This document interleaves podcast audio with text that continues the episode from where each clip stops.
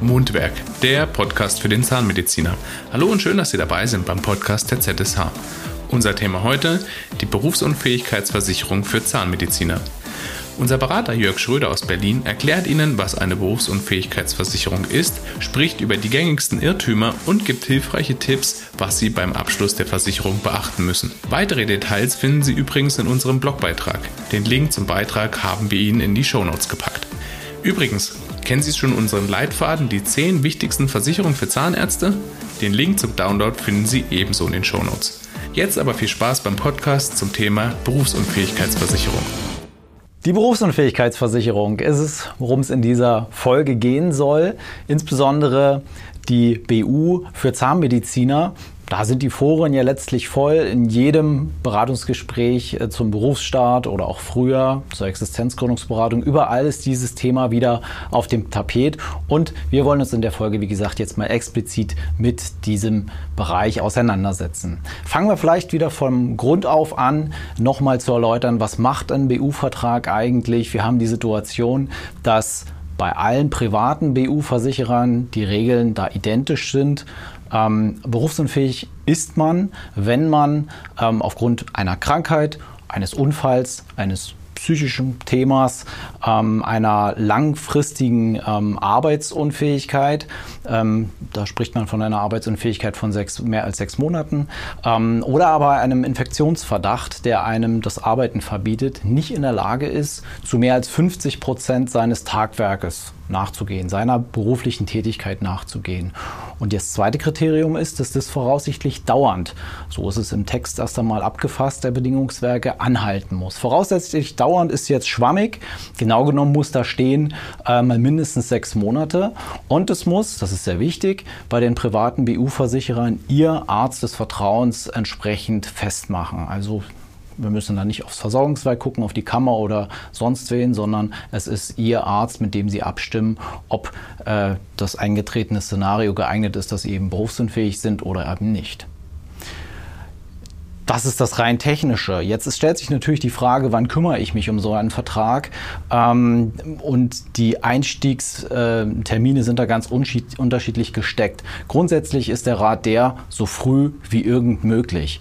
Ähm, der eine oder andere von Ihnen wird bereits von den Eltern ähm, an die Hand bekommen haben, hey, kümmere dich um einen BU-Vertrag vielleicht schon zu Beginn oder während des Studiums. Das war schon mal ein sehr guter Rat, denn wie bei allen Personenversicherungen Personen ist es so, dass ja ihre Person, ihr gesundheitlicher Zustand maßgeblich ist, äh, um ihnen den Zutritt zu einem solchen Vertrag zu gewähren. In der Folge Krankenversicherung oder Krankentagegeld hatten wir das Thema ja schon, was das, äh, den Zugang zu diesen Versicherern angeht. Wir müssen eben bei Beitritt oder bei Beantragung des entsprechenden Schutzes, der ihren Vorstellungen und der Gegebenheit entsprechen muss, natürlich alle Karten auf den Tisch legen und dem Versicherer äh, ganz klar die Antragsfragen zunächst einmal beantworten. Dort wird in aller Regel fünf Jahre in die Vergangenheit geschaut und alle körperlichen ja, äh, Organe werden letztlich abgeklopft und man muss sagen, war ich wegen Erkrankung, wegen Behandlung oder Nachkontrollen, beispielsweise mit, die, mit der Haut zusammenhängen, mit dem Stützapparat,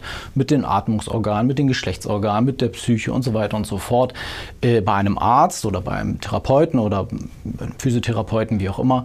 Ähm, und äh, das muss man erst einmal wahrheitsgemäß in diesen Antrag eintragen und das ist auch schon der Grund, weswegen man das eben möglichst früh einrichten sollte, weil man gehen wir jetzt mal davon aus, dass ich mit 18 noch weniger äh, Themen auf der Uhr habe als dann vielleicht mit 25 oder 35. Und das ist natürlich gut, denn wenn man einmal von einem BU-Versicherer ähm, angenommen wurde, also man hat die Zusage, dass eine Leistung äh, in Aussicht gestellt wird, ähm, dann kann so ein Versicherer nicht sagen, wenn jetzt das Leben eben sich wandelt und da gesundheitliche Einschränkungen möglicherweise auftreten, Krankheiten auftreten, ein Unfall passiert, passiert, dann kann ein Versicherer dann im Nachgang nicht mehr sagen, ja, wir möchten Sie jetzt eben nicht mehr bei uns haben. Man ist dann safe und fix mit den Summen, die man ähm, abgesichert hat oder die man weiterentwickelt hat ähm, aus einer ursprünglichen Absicherung, komme ich gleich nochmal zu, ist man auf jeden Fall erstmal sicher im Boot. Also nochmal so früh wie irgend möglich. Jetzt weiß ich, dass das ähm, manchmal ein bisschen schwierig ist. Äh, vielleicht ist während des Studiums das Portemonnaie noch äh, etwas kleiner dimensioniert. Das ist ja klar und das ist auch nicht immer die erste Idee, nun Geld in Versicherungen zu stecken, zumal eine BU auch nicht zu den besonders günstigen Verträgen gehört. Aber ähm, wie gesagt, es ist eine lohnenswerte Ausgabe, Investition ja nicht, aber man ist dann safe und sicher im Boot und muss sich dann eben nicht, mein Tagesablauf, also die meisten meiner äh, Kunden, die zu mir in die Beratung kommen, sind dann eben um die 25, wenn sie äh, gerade aus dem Studium kommen und äh, solche Verträge dann aktiv einfordern. Und ich würde mal sagen, tja, zwei von drei Kundinnen haben dann eben Gesundheitsfragen in der Art beantwortet, dass man keine glatte Annahme bekommt und dass der Versicherer dann ähm, reagiert mit Ausschlüssen. Also dann werden bestimmte, ähm, bestimmte Leistungsmerkmale eben nicht versichert oder Zurückstellungen, wo man dann gesagt bekommt, hey, komm doch einfach mal in drei Jahren wieder, wenn die Sache ausgestanden ist. Der eine oder andere hat auch noch unklare Befunde. Das ist total schwierig für die Versicherer, denn die wollen sich natürlich ungern auf etwas einlassen, was noch nicht abschließend befundet ist. Also eine heikle Sache. Besser ist es, wenn man eine weiße Weste vorweisen kann und äh, das so früh wie möglich einrichtet. Ja, die zweiten Anlässe, die dann zum Tragen kommen, oder man kann ja vielleicht sogar drei sagen. Manchmal werden, äh, ja, wird man ja während des Studiums angesprochen, vielleicht von einem Mitbewerber. Äh, dann ist man mittendrin im Studium und stellt sich vor, möchte abgesichert wissen, werden. Meistens ist es dann eben über unsere Berufseinsteigerseminare, dass der ein oder andere dann zu uns in die Beratung kommt und dann mit ja, Stellenantritt sozusagen seinen BU-Schutz äh, einkauft. Ähm, aber ich treffe auch immer wieder auf Zahnärzte, die ja vor der Entscheidung stehen, eine Praxis zu gründen oder in eine Praxis einzusteigen, eine Praxis zu übernehmen und auch auf dieser Strecke noch völlig blank sind, also da noch keine Absicherung erfahren. Und da äh, ja, hat man dann natürlich die Situation, dass man halt schauen muss, was, worauf greife ich denn jetzt zurück? Man kann es ja nun mal nicht ändern. Wenn Dinge in der Akte stehen, also wenn man gesundheitlich ähm, äh, bestimmte Anf äh, Fragen im Antrag mit Ja beantworten muss, dann darf man das um Gottes Willen nicht verschweigen, denn dann ließe man ja dem Versicherer eine Tür offen, um dann im Leistungsfall sagen zu können, nein, wir leisten nicht, denn Sie haben dort eine falsche Angabe gemacht oder Dinge weggelassen, dann sind wir eben auch von der Leistung frei. Das geht also gar nicht. Ja. Wie gehen wir da jetzt damit um? Ähm, ZSH ist Makler, ich bin Makler, dementsprechend haben wir einen Zugriff auf sehr viele BU-Versicherer und verschiedene Tarife. Und äh, wenn die Antragsfragen im Gespräch mit dem Kunden darauf hindeuten, dass es keine glatte Annahme wird, dann werden wir mit sogenannten Risikovoranfragen arbeiten. Und das bitte ich auch immer, egal ob Sie nur bei ZSH beraten sind oder anderswo, genauso durchzuführen. Wenn Dinge im Argen sind, um Gottes Willen nie einen Antrag einfach so an einen Versicherer herantragen und hoffen, dass es schon gut gehen wird, sondern arbeiten Sie mit dem Mittel der Risikovoranfrage. Denn dann haben wir eben erst einmal anonym die medizinischen Abteilungen der Versicherer und der Makler würde dann 10, in Frage kommende BU-Versicherer anfragen oder eben so viel wie nötig sind, ähm, um dann herauszufinden, wie die Versicherer dieses konkrete Risiko eben einschätzen. Und da ticken nun mal nicht alle Gesellschaften und alle ähm, medizinischen Abteilungen gleich, äh, je nach Berufsbild und ähm, Handhabe, manchmal auch Weisung des Rückversicherers wird da ganz unterschiedlich votiert. Und wir bekommen dann quasi mit einem Zeitverzug von ein bis zwei Wochen das Fazit zurückgespielt und mit dem können können wir dann weiterarbeiten. Also erst dann wissen wir, woran wir sind. Ist es ein Totalausschluss? Ist es ein Ausschluss, mit dem Sie möglicherweise leben können, weil man meinetwegen eine, eine, eine extrematöse Hauterkrankung ausgeschlossen bekommt und sagt, gut, das wird mich nicht äh, an, an meinem Beruf hindern. Mal als Beispiel, das muss jeder für sich selber entscheiden. Aber wenn das der Fall wäre, dann könnte man ja diesen Versicherer gut finden, währenddessen ein zweiter nicht nur die Haut, sondern möglicherweise auch die Rückenbeschwerde ausgeschlossen hat. Der käme dann zum Beispiel nicht in Frage. Also da würde man abwägen, wie sind denn diese Ausschlüsse konkret formuliert und äh, gibt es möglicherweise ein kleineres Übel, wenn doch viele andere sagen, nein, das wollen wir letztlich äh, in der Form nicht begleiten. Und dann wählt man sich in Abhängigkeit der Ergebnisse der Risikovoranfragen dann seine geeigneten BU-Versicherer. Jetzt sagte ich Versicherer, wie meine ich das? Ja, es ist so, wenn ich es mir aussuchen kann, ähm, strukturiere ich das BU-Konzept für meine Kunden so, dass es eben nicht nur ein Anbieter ist, äh, den man äh, nutzt, sondern dass es, wenn möglich, mehrere Verträge nebeneinander sind. Also wir haben ja nun die Möglichkeit zu sagen, das, darauf muss man sich übrigens zu Beginn festlegen, welche Berufsunfähigkeitsrente möchte ich denn absichern. Und wir nehmen jetzt mal das Beispiel, dass man sich vielleicht ähm, 2000 Euro BU-Rente eindecken möchte. Man muss sagen, das ist limitiert anhand des zur Verfügung stehenden Einkommens. Die Versicherer haben dort äh, Regeln der finanziellen Angemessenheit. Der BU-Preis, der setzt sich ja unter anderem hätte das gedacht, aufgrund der BU-Höhe zusammen. Also 2000 Euro BU-Rente sind, ähm, sind günstiger als 4 als Beispiel. Ähm, ich kann aber nicht hergehen und in jungen Jahren, auch das Eintrittsalter, also wann ich den Antrag unterschreibe, ist maßgeblich für die Bestimmung des monatlichen Zahlbeitrages.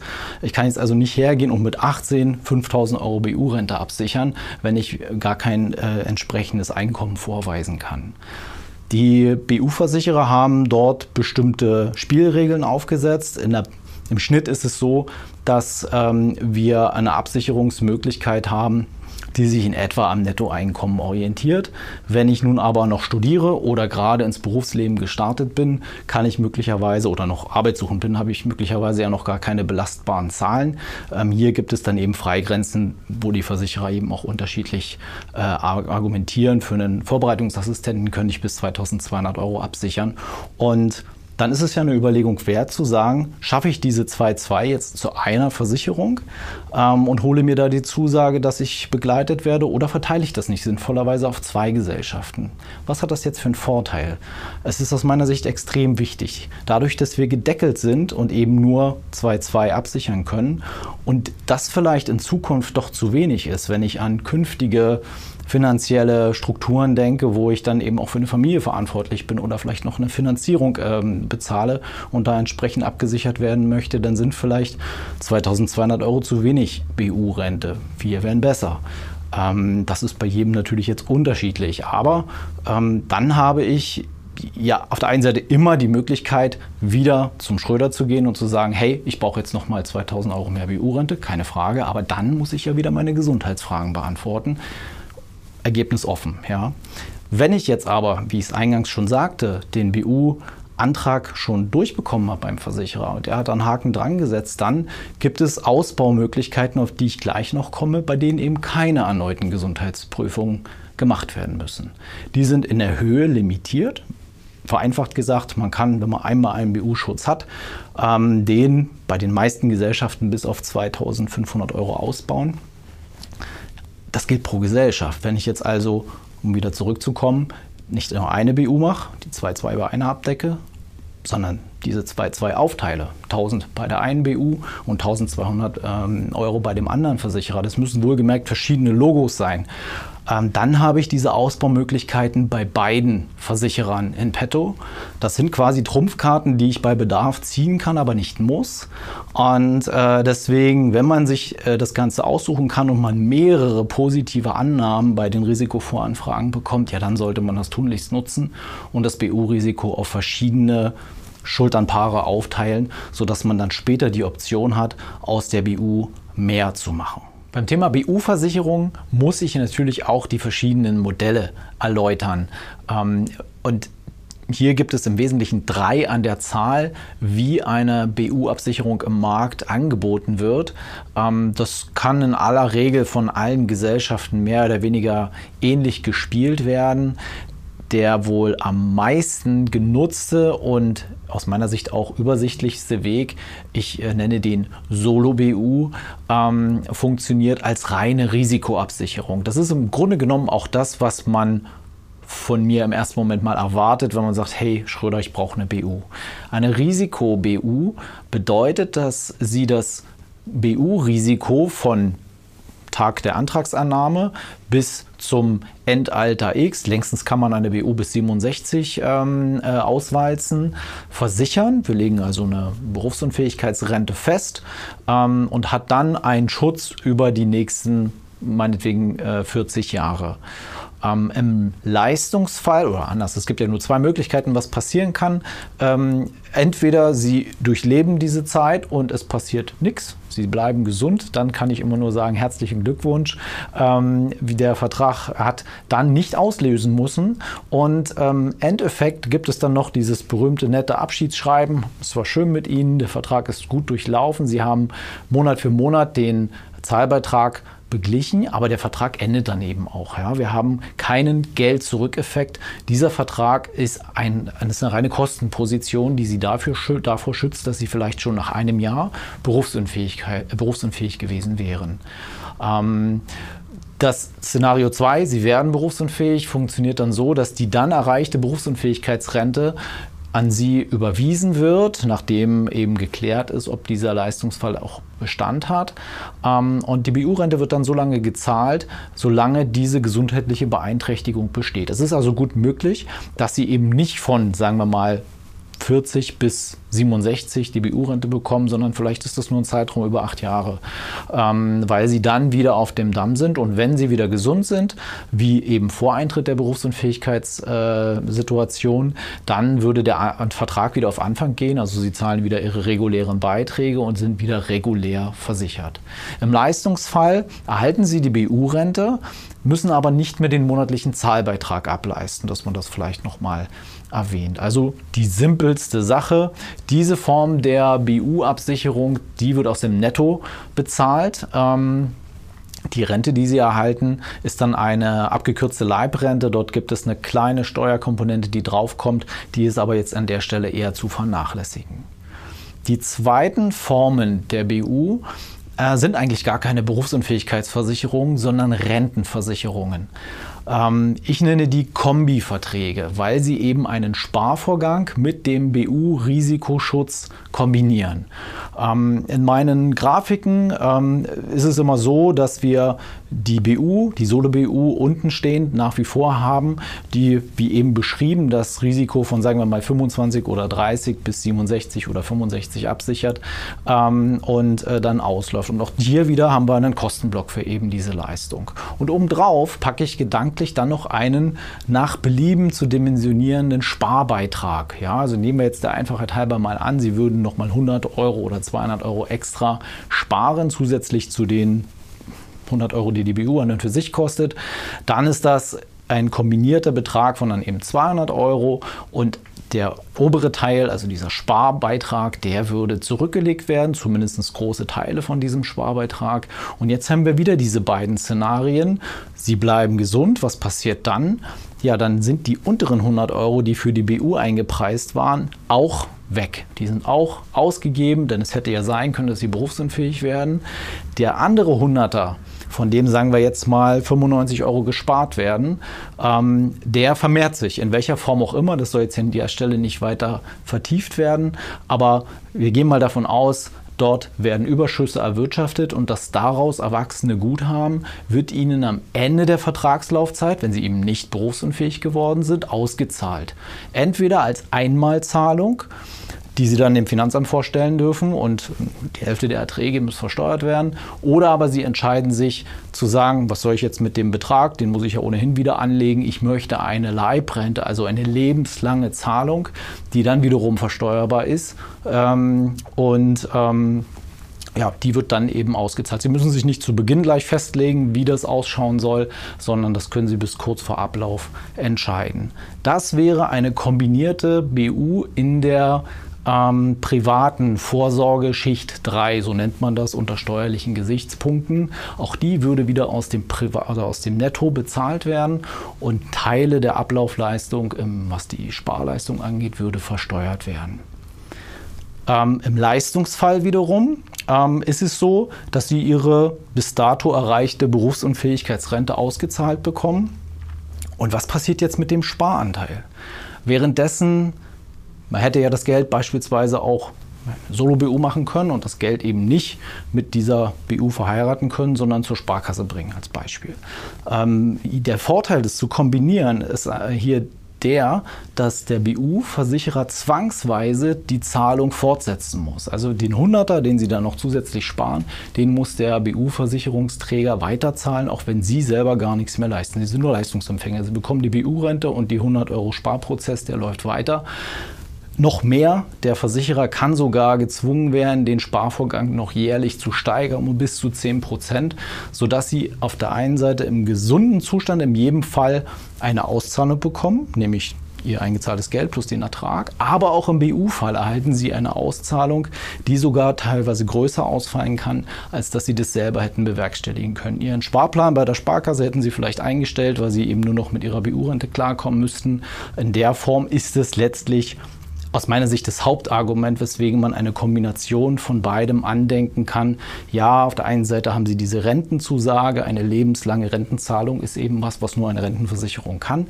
Aber dieses Ich zahle als Versicherer weiter, obwohl ich es mir eigentlich gar nicht mehr leisten kann, das ist eigentlich der Kernvorteil dieses kombinierten Ansatzes. Die dritte Variante ist auch eine kombinierte Jetzt haben wir aber noch eine Möglichkeit, dass wenn bestimmte Spielregeln eingehalten werden und die Hauptspielregel ist die, dass der Sparanteil in diesem dritten Weg größer sein muss als der Teil, den die BU an und für sich kostet. Wenn das gewährleistet ist und ein entsprechender Tarif ausgewählt wird, dann können wir dem Finanzamt signalisieren, das ist gar keine BU, das ist Altersvorsorge. Da ist zwar eine BU mit dran, aber im Wesentlichen dominiert die Altersvorsorge und dann hat man die Möglichkeit, das Ganze als Basisrente oder auch Rürup-Rente zu äh, zeichnen mit einer angehängten BU und dann große Teile dieses Beitrages, den man monatlich leistet, also mal ein Beispiel, diese 200 Euro, dann beim Finanzamt steuerlich geltend zu machen. Das ist erstmal eine schicke Sache für die Vorbereitungsassistenten, die diese Verträge interessieren. Hm, ist es natürlich schon eine Frage, ob dann die 200 Euro so ohne weiteres locker zu machen sind. Ähm, ich entscheide mich in aller Regel dagegen, aber früher oder später kann das durchaus eine Gestaltungsmöglichkeit sein, wenn man die Konsequenzen auch ähm, mitmacht. Also wo auf der einen Seite ein Vorteil erwächst, sprich, dass ich die Beiträge steuerlich geltend machen kann, habe ich auch immer eine Konsequenz, nämlich dass ich die Rente, die aus, der, ähm, aus diesem Sparanteil dann erwächst, ähm, die muss ich dem Finanzamt melden und dann wahrscheinlich voll versteuern im Alter. Auf der anderen Seite will der Gesetzgeber auch, dass wenn ich schon etwas steuerlich absetzen kann, dann muss es eben auch für die Altersvorsorge verwendet werden. Das heißt, dieses Geld, was da reinfließt, in diesen Sparteil insbesondere, das ist für mich geblockt. Da komme ich nicht ran, bevor ich 62 bin. Und im Alter habe ich dann eben nicht die Wahl, den gesamten Betrag abzurufen, wenn ich gesund geblieben bin, meinetwegen, ähm, sondern ich muss zwangsweise eine lebenslange Rente bekommen, die auch nur ich persönlich bekomme ähm, oder mein Ehepartner oder kindergeldberechtigte Kinder. Das ist also sehr nah an den Regeln, die Sie beispielsweise vom Versorgungswerk kennen und das mag nicht jeder. Von daher muss da gut äh, ja, überlegt werden, welcher Ansatz für Sie der richtige ist. Die gute Nachricht, der eine oder andere kann sich vielleicht gar nicht so sehr entscheiden, ist, dass Sie die Möglichkeit haben, wenn Sie zweigleisig fahren, zwei BUs, hatte ich ja erwähnt, zeichnen, ja, dann können Sie eigentlich beides, also das Beste aus beiden Welten zeichnen. Auf der einen Seite den simplen, überschaubaren Solo-BU-Vertrag und vielleicht einen Teil der Strategie dann kombinierend einrichten. Also da hat man sogar beide Möglichkeiten. Ja, bei der Gelegenheit ist noch zu erwähnen, dass ich habe Ihnen gerade das Bild äh, äh, skizziert, dass wir quasi die Kombination aus diesen beiden Verträgen haben, Risiko BU und dann der Sparbeitrag. Aber eigentlich müssen Sie es verkehrt rumdenken. Haupttarif ist immer der Sparvertrag bei den Kombi-BU-Strategien. Was heißt, dass also nicht funktioniert, ist, dass Sie sagen, ich mache erstmal den kostengünstigen Solo-BU-Vertrag. Ich finde das aber cool, was Sie mir da erklärt haben. Ich buche das später nach. Das funktioniert natürlich nicht. Das ist so ein bisschen wie den, den erst den Anhänger und dann den Sattelschlepper dazu packen. Der Anhänger fährt nicht selbstständig. Das klappt so nicht.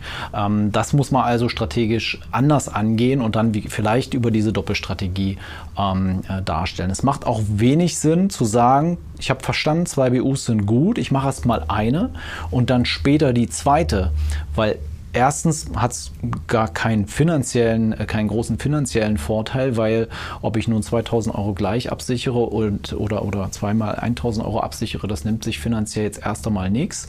Wenn ich aber nur die Hälfte mir leisten kann, hm, dann müsste ich vielleicht das Ganze ein bisschen kleiner dimensionieren, weil es besteht natürlich die Gefahr, dass Sie in der Zwischenzeit, also wenn Sie das äh, in zwei Takten angehen, ähm, gesundheitlich irgendwas auf die Liste bekommen, was Ihnen dann später den Zugang da verwehrt. Also das vielleicht nur noch mal abschließend dazu. Ähm, Irrtümer oder Irrglauben, die man immer mal in der Beratung gespielt bekommt, ist äh, beispielsweise, das äh, soll noch erwähnt sein, ähm, ja, die BU-Versicherer, ich habe gehört, die winden sich ja dann doch wieder raus und zahlen nicht. Die können ja dann sagen, schreib doch noch mal Gutachten oder ähnliches, ähnliches bei Zahnärzten. Ähm, und hier muss ich ganz klar sagen, nee, die Regeln sind klar abgesteckt und im Bedingungswerk verankert, die ich ganz am Anfang schon erklärt habe. Und diese Spielregeln gelten eben im Leistungsfall. Wenn ich ähm, ja, die Stiftung Warntests dieser Welt oder die Medien mal ähm, ähm ähm, aufgreifen möchte, wo äh, auch mal Negativbeispiele kommen, dann sind das nicht selten Fälle, wo man eben nicht zu 50 Prozent berufsunfähig ist, sondern vielleicht nur zu 30. Und dann muss ein Versicherer natürlich auch nicht zahlen, weil dann ist einfach das auslösende Kriterium nicht erfüllt. Ähm, und ähm, Sie können sich das im Leistungsfall, das, die Frage kommt ja immer mal, ähm, so vorstellen, dass auf den Beruf geprüft wird, den Sie tatsächlich in dem Moment des des äh, gesundheitlichen Einschlags äh, ausüben. Also auch wenn Sie noch an der BU, die Sie damals als Vorbereitungsassistent eingerichtet haben, dieser, dieser Beruf Vorbereitungsassistent, der ist im Wesentlichen nur beitragsrelevant, aber nicht prüfrelevant im Leistungsfall. Also wenn das Leben Ihre berufliche Karriere in eine andere Richtung bewegt hat oder Sie dann ein niedergelassener Kieferorthopäde sind oder eine leitende Funktion im MVZ haben oder dann doch äh, Oralchirurg, das sind ja dann im Kern doch ein bisschen unterschiedlich ausgeprägte Berufsbilder. Der eine oder andere ist vielleicht beim Gesundheitsamt gelandet oder in einem Verlag und ähm, wirkt da mit seinem zahnärztlichen Fachwissen. Ähm, der sind alle noch als Vorbereitungsassistent versichert und ist auch okay so. Diese preisrelevante Berufsgruppe, die ist ihnen erhalten geblieben. Im Leistungsfall wird aber auf den tatsächlichen Arbeitsalltag hin geprüft und dann kommt ein relativ knackiges und dickes Pamphlet vom Versicherer, wo sie zum einen erst einmal ähm, ihren aktuellen Berufsstatus erläutern. Also sie beschreiben dann explizit, was sie gerade eben machen, wie oft sie oder wie lange sie sitzen, wie lange sie stehen, wie lange sie welche Arbeiten erledigen. Ähm, und auf der anderen Seite schildern sie dann in Abstimmung natürlich mit ihrem Arzt genau das Krankheitsbild. Und das wird dann miteinander verzahnt und geschaut, ob dann diese 50-Prozent-Regel eingehalten wird. Ähm, das ist auch der Grund dafür, weswegen ich weiß von Wettbewerbern im Markt, die hängen ganz hoch, dass sie unbedingt eine BU BU einrichten müssen, die explizit Zahnärzte versichert und nur Zahnärzte versichert. Ähm, das ist Quatsch. Also das ist ein Marketing-Ansatz, ähm, der da gewählt wird, um sie da auf eben einen bestimmten Versicherer zu lenken. Der ist auch gut, keine Frage, aber das ist irrelevant. Also es wird immer der Beruf geprüft, der dann vorhanden ist, wenn sie eben den Leistungsfall erwarten. Und nun kann es natürlich sein, dass sie auch mal keinen Beruf haben, weil sie möglicherweise in Elternzeit sind oder eine Phase der Arbeitslosigkeit äh, auch mal haben, weil sie sich beruflich dann eben zur nächsten Praxis orientieren. Dann ist es äh, natürlich immer so, dass der Beruf ähm, unmittelbar davor Berücksichtigung findet und äh, sich da entsprechend auch ähm, dann äh, dasselbe, derselbe Ablauf dann eben wieder niederschlägt. Also von daher aus meiner Sicht durchaus klare und äh, entsprechend saubere Spielregeln. Ganz anders als das beim Versorgungswerk, äh, das vielleicht nochmal die Bemerkung geregelt ist. Die Versorgungswerke ähm, sind nicht ohne Grund sehr zaghaft mit der Veröffentlichung ihrer Zahlen, ähm, weil eben die Hürde sehr, sehr hoch liegt, ähm, um berufsunfähig zu werden. Und deswegen haben sich eben auch viele Kollegen, die sich es gesundheitlich erlauben können, dann um private BU-Verträge bemüht. Das war es zum Thema BU für Zahnärzte. Wenn Sie noch weitere Infos rund um dieses oder andere Themen für gründungsinteressierte Zahnärzte ähm, haben, dann schauen Sie doch mal auf unserer Website vorbei. Mundwerk, der Podcast für den Zahnmediziner. Das war's zum Thema Berufsunfähigkeitsversicherung. Mehr Informationen hierzu finden Sie in unserem Leitfaden Die 10 wichtigsten Versicherungen für Zahnärzte und in unserem Blogbeitrag. Beide Links finden Sie in den Shownotes. Und wenn Sie Fragen an uns und zu den Leistungen der ZSH haben, besuchen Sie uns auf www.zsh.de.